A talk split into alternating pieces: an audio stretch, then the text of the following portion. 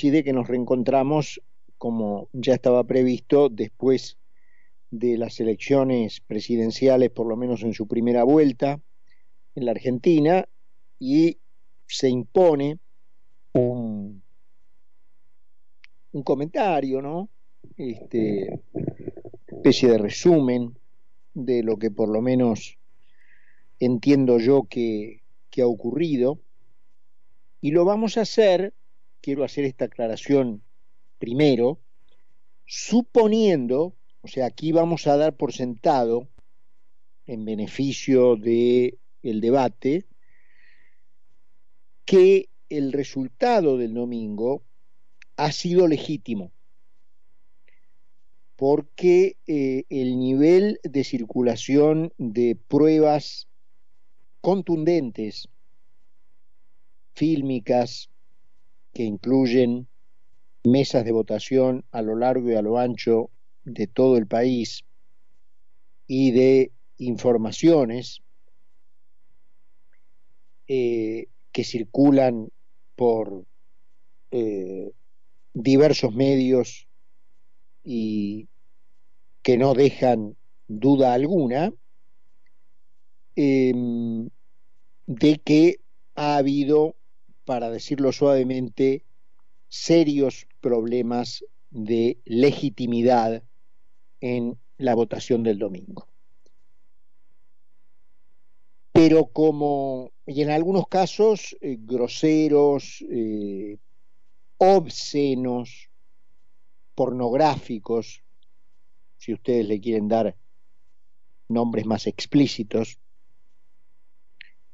Pero claro, si eh, nuestro primer análisis fuera esto no puede analizarse porque el resultado fue ilegítimo, eh, listo, terminamos acá, no sé, hoy juega Independiente y River, podríamos hacer un comentario, pero sería inanalizable. Así que, en beneficio de debatir lo que ocurrió, vamos a dar por sentado que lo que ocurrió fue legítimo.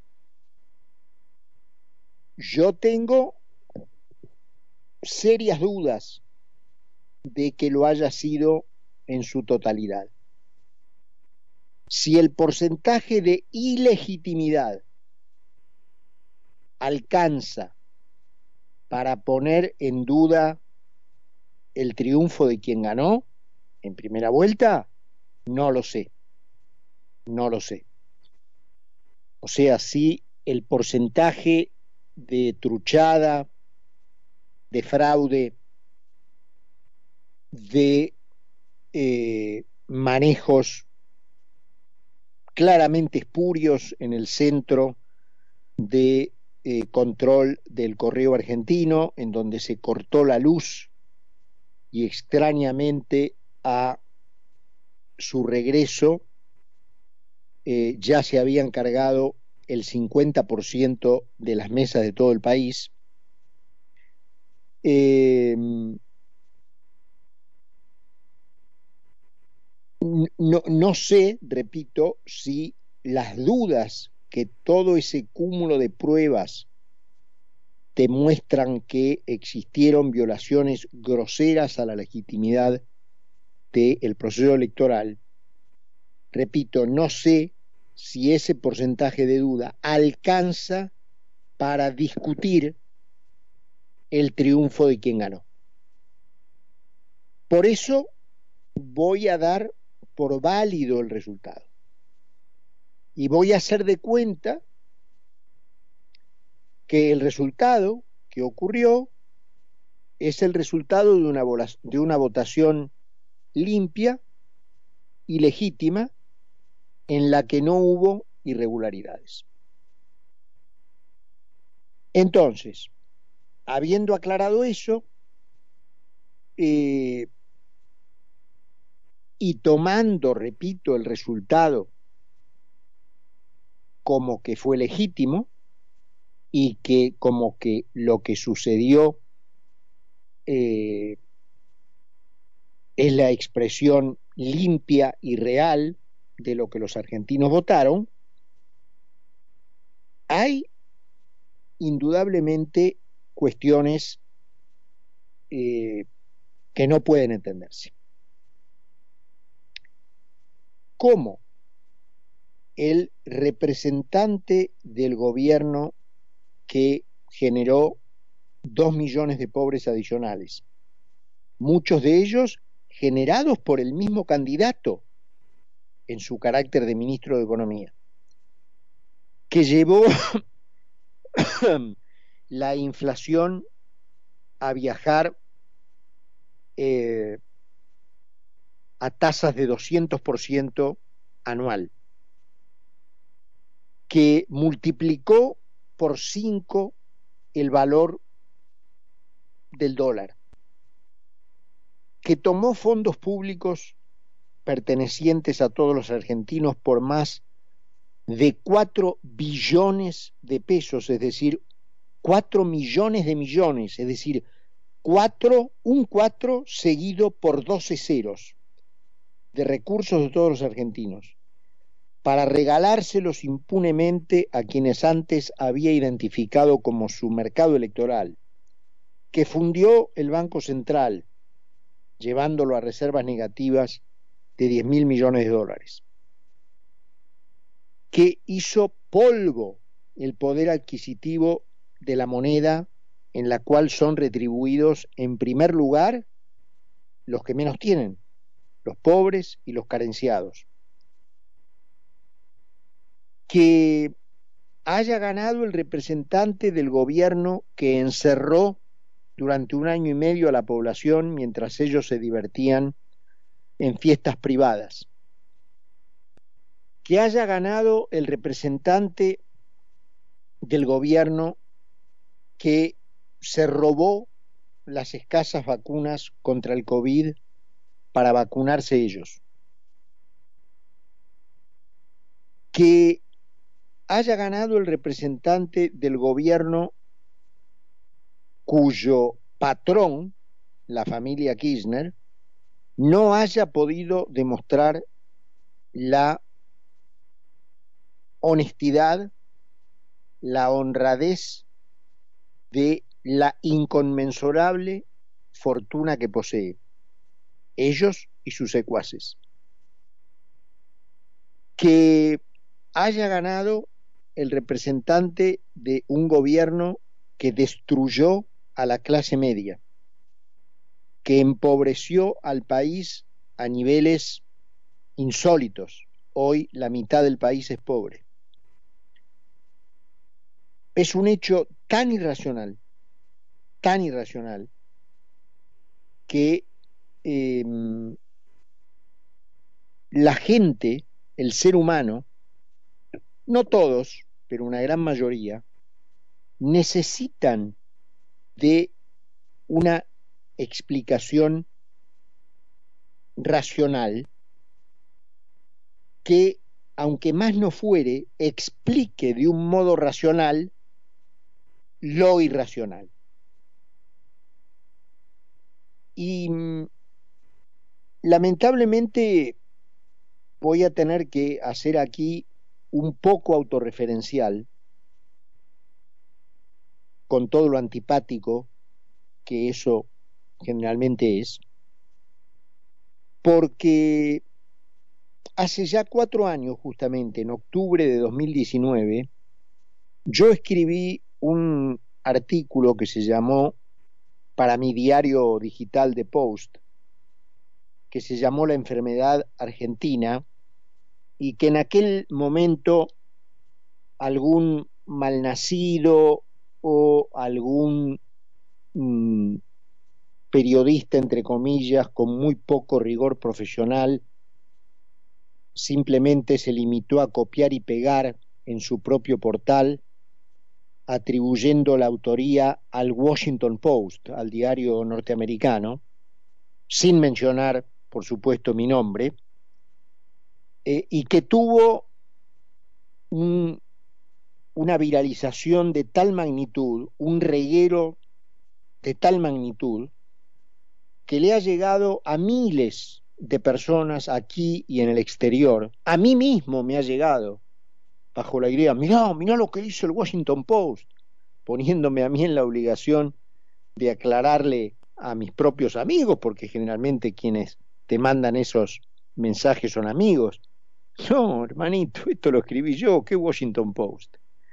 Así que dejando de lado, digamos, eso, que ni siquiera sé si fue un plagio, una hija de putés o simplemente el trabajo de alguien con muy poco rigor profesional, en aquel momento, en aquel artículo, yo trataba de eh, desentrañar qué había en la sociedad argentina que fatalmente se angustiaba por lo que en el fondo prefería. ¿Y cuándo una sociedad manifiesta sus preferencias? En las elecciones, cuando es llamada a votar, cuando se le pregunta qué opina acerca de quién debería ser el que tome en sus manos los destinos del país. Allí es donde la sociedad manifiesta sus preferencias. Luego, esos a quienes la sociedad eligen hacen tales desastres que producen dramas, quejas, sufrimientos, lamentaciones de todo tipo en una gran mayoría de argentinos. Sin embargo, se da la esquizofrénica situación de que vueltos a llamar a las urnas, vueltos los argentinos a eh, que contesten la pregunta de a quién prefieren para dirigir los destinos del país, vuelven a elegir a los que causaron los desastres de los cuales se quejan. Es decir, la conclusión es, los argentinos se quejan de aquello que prefieren. Una esquizofrenia, una contradicción en los términos que nadie puede entender, que nadie puede explicar, pero que sucede. Y que yo en aquel artículo de octubre del 2019 definía como la enfermedad argentina. Y como lo que sucedió el domingo tiene los ribetes de la irracionalidad enfermiza, habrá que ver cuáles son los sentimientos humanos que se caracterizan por nublar o incluso anular el raciocinio, la capacidad racional de pensar, que es lo que distingue a los seres humanos de los animales. Nosotros con los animales tenemos esa sola diferencia, la capacidad de pensar racionalmente y analizar una situación desde el punto de vista de la racionalidad. Pero hay sentimientos también tan humanos como la racionalidad, que tienen la virtualidad de poder anular la capacidad racional de pensar. ¿Y cuáles son esos, esos sentimientos? La envidia, el odio, el resentimiento, todo eso te genera una bilis un líquido verde que te baja y te sube por la tráquea de tal magnitud que te anula la racionalidad que tenés en tanto sos un ser humano. Entonces, movidos por esos sentimientos no racionales, los argentinos toman decisiones que generan desastres de los que luego se quejan. Se quejan circunstancialmente, se olvidan que son ellos los que votaron a los que produjeron los desastres y no relacionan sus decisiones, sus votos con las consecuencias. ¿Y por qué ocurre eso? Porque frente a las opciones que se le presentan electoralmente a los argentinos, y particularmente las que se presentaban el domingo pasado, había a trazo grueso dos posturas bien diferenciadas. Una, la de el gobierno con su candidato Massa, y otra dividida entre lo que proponían Javier Milei y Juntos por el Cambio. El gobierno con la idea de un sistema que propone manejar la vida desde la cuna al cajón, desde el Estado, para que un grupo elitista, privilegiado y minoritario eh, dibuje y perfile la vida de los argentinos de acuerdo a su antojo, sin que ellos libremente puedan diseñar su plan de vida como se les antoje, y que a partir de regulaciones, prohibiciones, restricciones, decretos, órdenes, eh, sablazos, decretazos, em, bandos al estilo de, los, de los reyes absolutos de la Edad Media, rijan la vida de todos nosotros. Ese es el corazón central de la idea que distingue al peronismo, al kirchnerismo, hoy representado por Sergio Massa. Del otro lado se presentaban las posturas que en una u otra medida, con Milley y con Bullrich, pretendían devolverle la capacidad de decisión a los argentinos en un dentro de un orden jurídico que recobrara la importancia del mérito, de la capacidad propia, del esfuerzo, del trabajo, de la dedicación, de la inventiva, de la innovación, de la creatividad.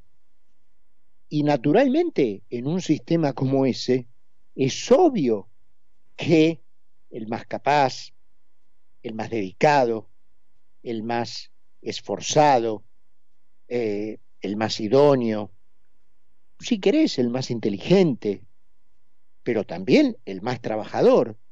Por supuesto que va a avanzar más en la escala social que el más vago, que el más dejado, que el más descuidado, que el menos capaz, que el menos inteligente. Por supuesto, por supuesto. Entonces, eh, el argentino, nublado por aquellos sentimientos de envidia, de resentimiento, eh, se ha caracterizado durante mucha parte de la historia, y para eso hay que leerla, por preferir a alguien que venga a cortarle la cabeza a todos a la misma altura, a cambio de que nadie sobresalga, aun cuando la cabeza de él mismo sea cortada, a cambio de que, repito, nadie sobresalga. Pero me vas a cortar la cabeza a mí, no me importa, cortámela, pero también se la cortás a, a Josecito, mi vecino, porque que Josecito, mi vecino, me demuestre que es más listo que yo y que por lo tanto en el ejercicio de un trabajo lícito, legal, eh, en el ejercicio de una actividad lícita, legal, tenga más éxito material en la vida que yo, eso no lo tolero. Eso no lo tolero. Entonces, prefiero que venga un capitoste que lo llene de regulaciones, que lo llene de prohibiciones, que lo llene de obstáculos a Josecito, para que las ventajas que tiene él sobre mí, si los dos fuéramos libres, desaparezcan y los dos seamos iguales en la miseria. Él porque no puedo hacer nada, porque el capitoste al que elegí yo se lo prohíbe, y yo porque nací así. Es duro decirlo, es antipático y podrán pensar de mí lo que quieran, pero este es el análisis bastante bajo en concepto que yo tengo del promedio de la sociedad.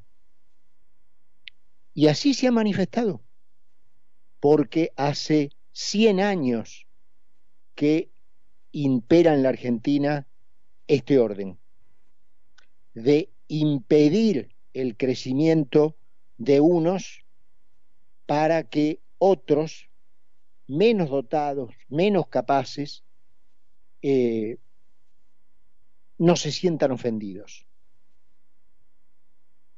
En esa, en esa inteligencia eh, ha triunfado el candidato proclive a un sistema como ese. Y ha quedado de las otras dos opciones, una directamente afuera y la otra a seis puntos de distancia en un balotaje con la propuesta de seguir apostando a ese cambio hacia un régimen libre. Voy a traer eh, ya con los dos finalistas definidos un solo ejemplo práctico para ilustrar más sobre esta idea de que los argentinos parecería que no son capaces de distinguir lo que a ellos mismos les conviene. No hay dudas que eh, una de las cuestiones más preciadas que debería tener una sociedad y especialmente los que viven de un trabajo remunerado es la sanidad de la moneda porque la moneda es lo que recibís a cambio de tu trabajo, si sos un trabajador en relación de dependencia. Entonces, que eso que recibís a cambio de tu trabajo no se, no se deprecie, no pierda valor, siempre puedas comprar la misma cantidad de cosas, es fundamental para tu nivel de vida e incluso para tu crecimiento y tu mejora. También si sos un emprendedor o un autónomo, entonces no tenés un salario, un sueldo, pero generás riqueza que se transforma en dinero, en ingreso propio a partir de tus utilidades, de tus ganancias. Entonces, conservar el valor de eso que llamamos moneda es, debería ser, lo más popular de todo, en términos de lo que tanto aparentemente le preocupa a los argentinos, que es justamente lo popular. Los gobiernos tienen un arma a su disposición para destruir eso que para vos debería ser tan importante como es la moneda, para aniquilarlo, pulverizar el valor de aquel bien que vos recibís por tu trabajo, a cambio de tu trabajo.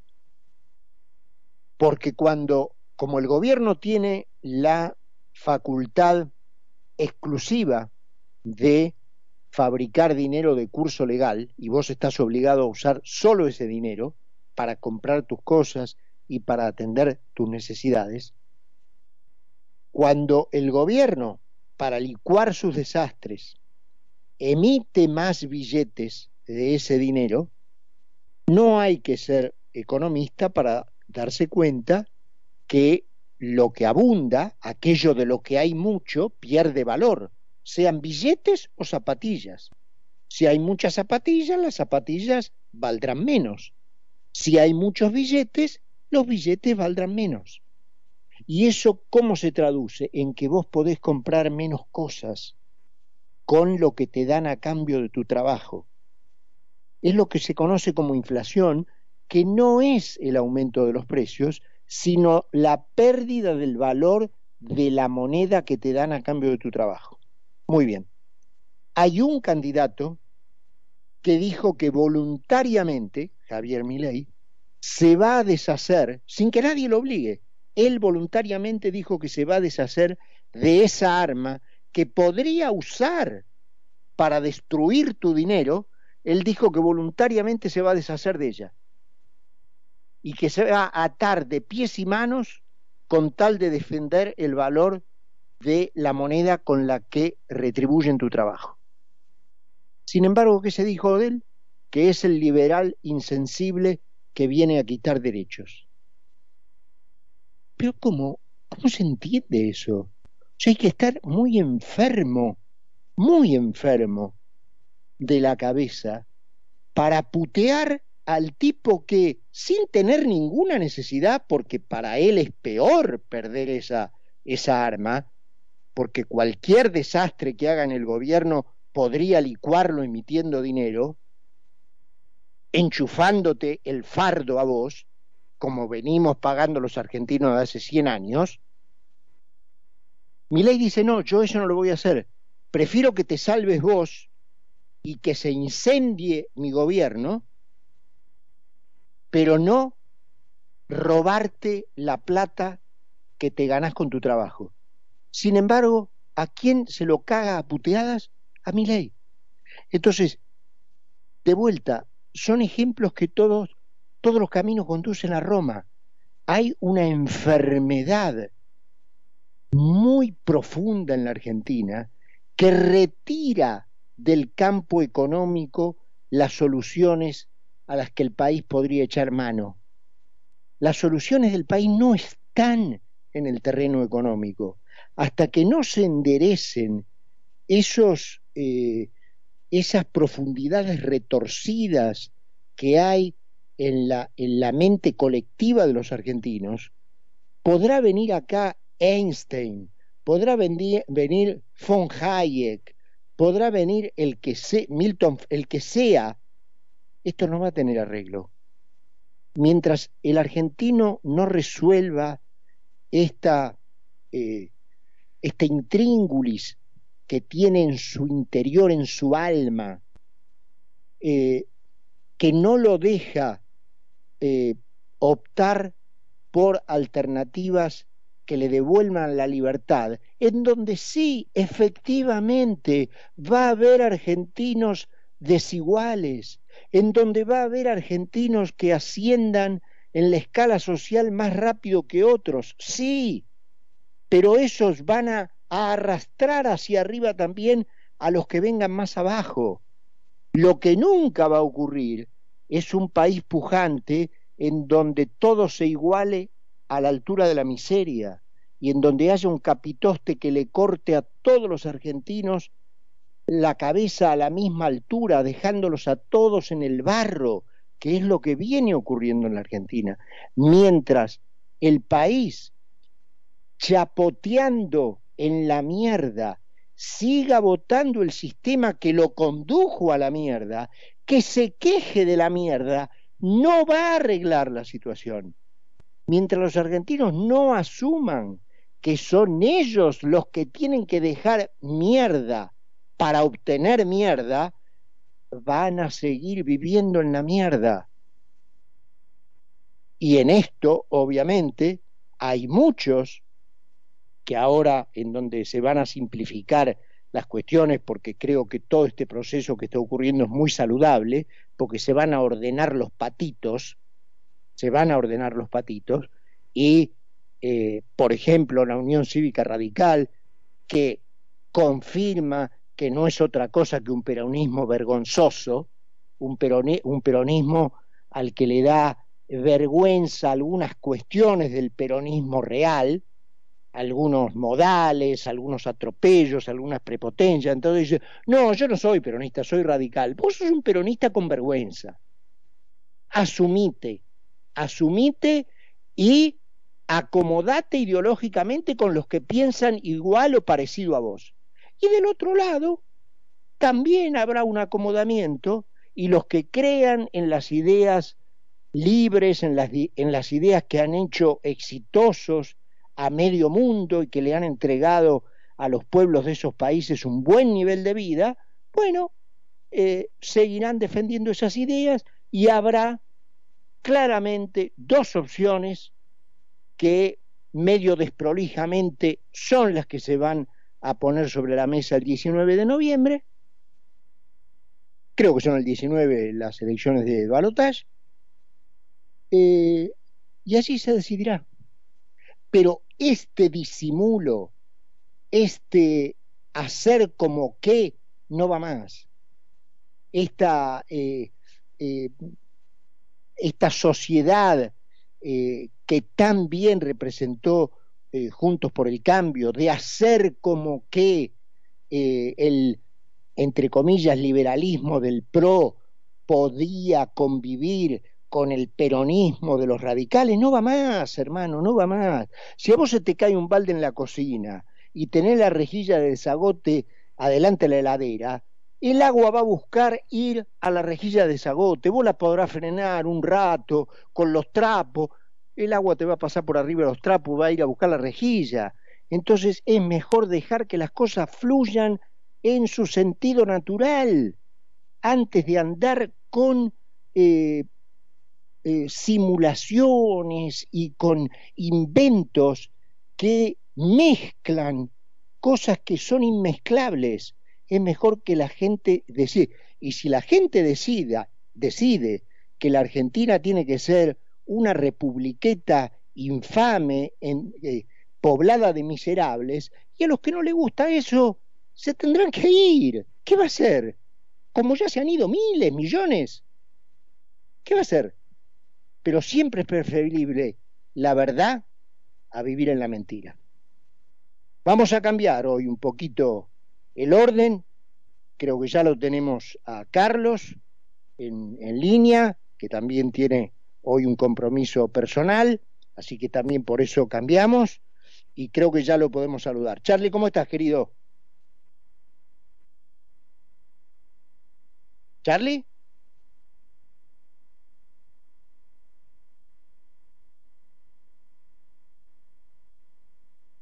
Charlie, ¿me escuchás?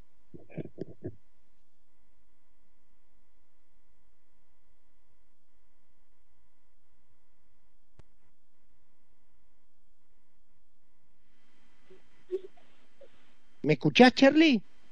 Hola, perfectamente, Carlos. Ah, te había perdido, pero en un blanco completo, completo. Vos me, vos